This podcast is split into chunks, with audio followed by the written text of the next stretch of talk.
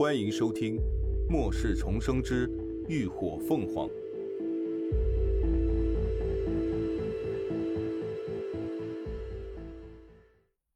第十六集，遇险。这件事对乐乐的打击很大，甚至一度觉得是自己拖累了妈妈，自责不已。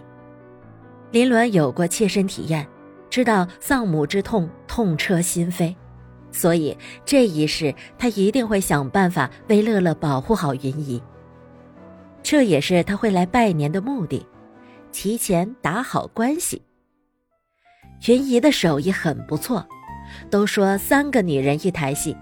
虽然林鸾属于看戏居多，但一顿饭还是吃得其乐融融。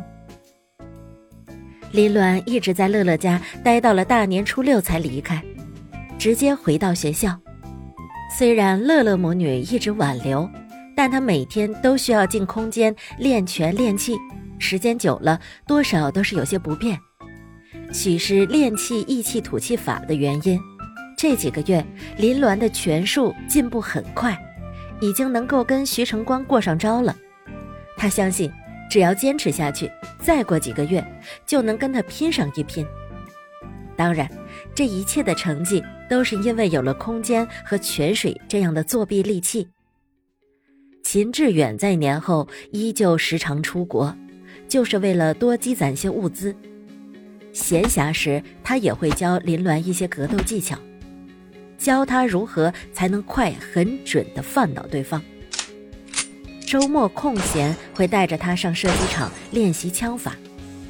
还给他办了一家野外生存俱乐部的会员，让他学习各种野外生存技能。时间就在众人的忙碌的脚步里匆匆流逝，转眼就到了四月中旬。季氏属于南方城市，春天总是阴雨连绵。这天，林鸾练完一套刀法，一时兴起，又拉了徐成光来对练。等到尽兴停下手。外面的天已经黑得伸手不见五指。哎，师妹，天这么晚了，要不晚上就住这儿吧？徐晨光擦了擦脸上的汗，提议道：“阁楼上是有空房的，有时候太晚宿舍关门了，林鸾也会在这儿借住一晚。”林鸾看了看时间，才九点，便摇了摇头：“哦，不了，明天还有早课。”我答应舍友陪他去吃早饭的，就是上次来过，长得像洋娃娃一样的女生吗？徐成光问，黝黑的脸上有些微微的发红。林鸾只顾着低头收拾东西，并没有注意到。是啊，他啊，可是我学校二食堂包子的死忠粉儿。哈哈，有那么好吃吗？那你明天过来，也给我带几个尝尝。徐成光突然也想吃包子了。行啊，林鸾爽快的答应，将收拾好的背包往肩上一挂。好，那我先走了，明天见。哎，你不打伞啊？外头下雨了。徐成光出声提醒。哎，没事儿，雨大不了，反正走几步路就到了。林鸾把宽大的卫衣帽子往脑袋上一兜，双手插进口袋里，一步踏进了黑夜。四月的气温还有些冷，特别是早晚。林鸾穿着一套运动衫，外头罩了件宽大的开衫卫衣，还觉得有些凉意习习。武馆去学校有条小路，只有十几分钟的路程，不过比较偏僻。路两边都是高高的围墙，里头是荒废的厂区，再加上路上又没有几盏路灯，到了晚上几乎是看不到人的。林鸾艺高人胆大，倒也不怕。之前还碰到过两次小流氓，都被他三拳两脚的给踹趴下了。为了避免不必要的麻烦，他平时穿的都是比较中性。再加上他够高，身材够扁，又是一头短发，晚上不认真看，还真看不出她就是个女生。夜色宁静，细雨蒙蒙，林鸾独自走着。运动鞋在地上踩出不急不缓的节奏，心里却是在计划着接下来的步骤。距离末世只剩下四个多月，武器已经收集了一批，食物、药品等物资也都陆陆续续收集了一些，就堆放在真空密室里。现在差的是改装车辆、汽油，还有一些机械装备。嗯，它的空间生态已经完全恢复，土地也可以开垦种植了，所以。还得再备一些农作物的种子，果树什么的也可以买一些。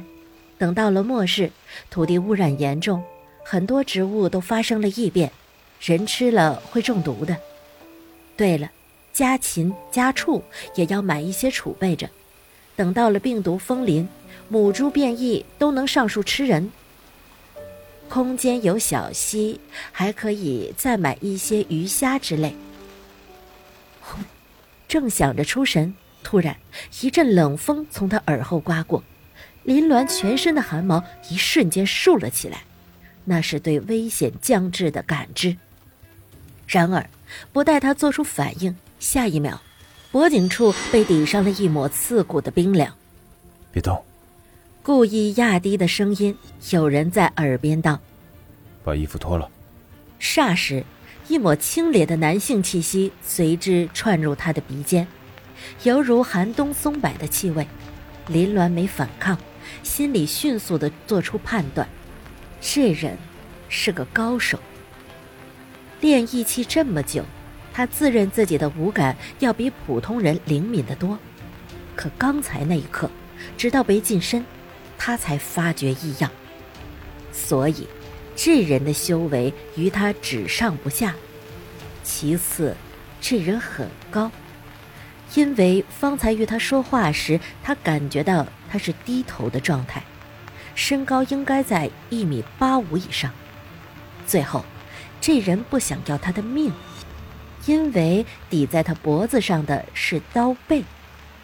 有了这些信息，林鸾心中一定，他顺从地拉开卫衣拉链。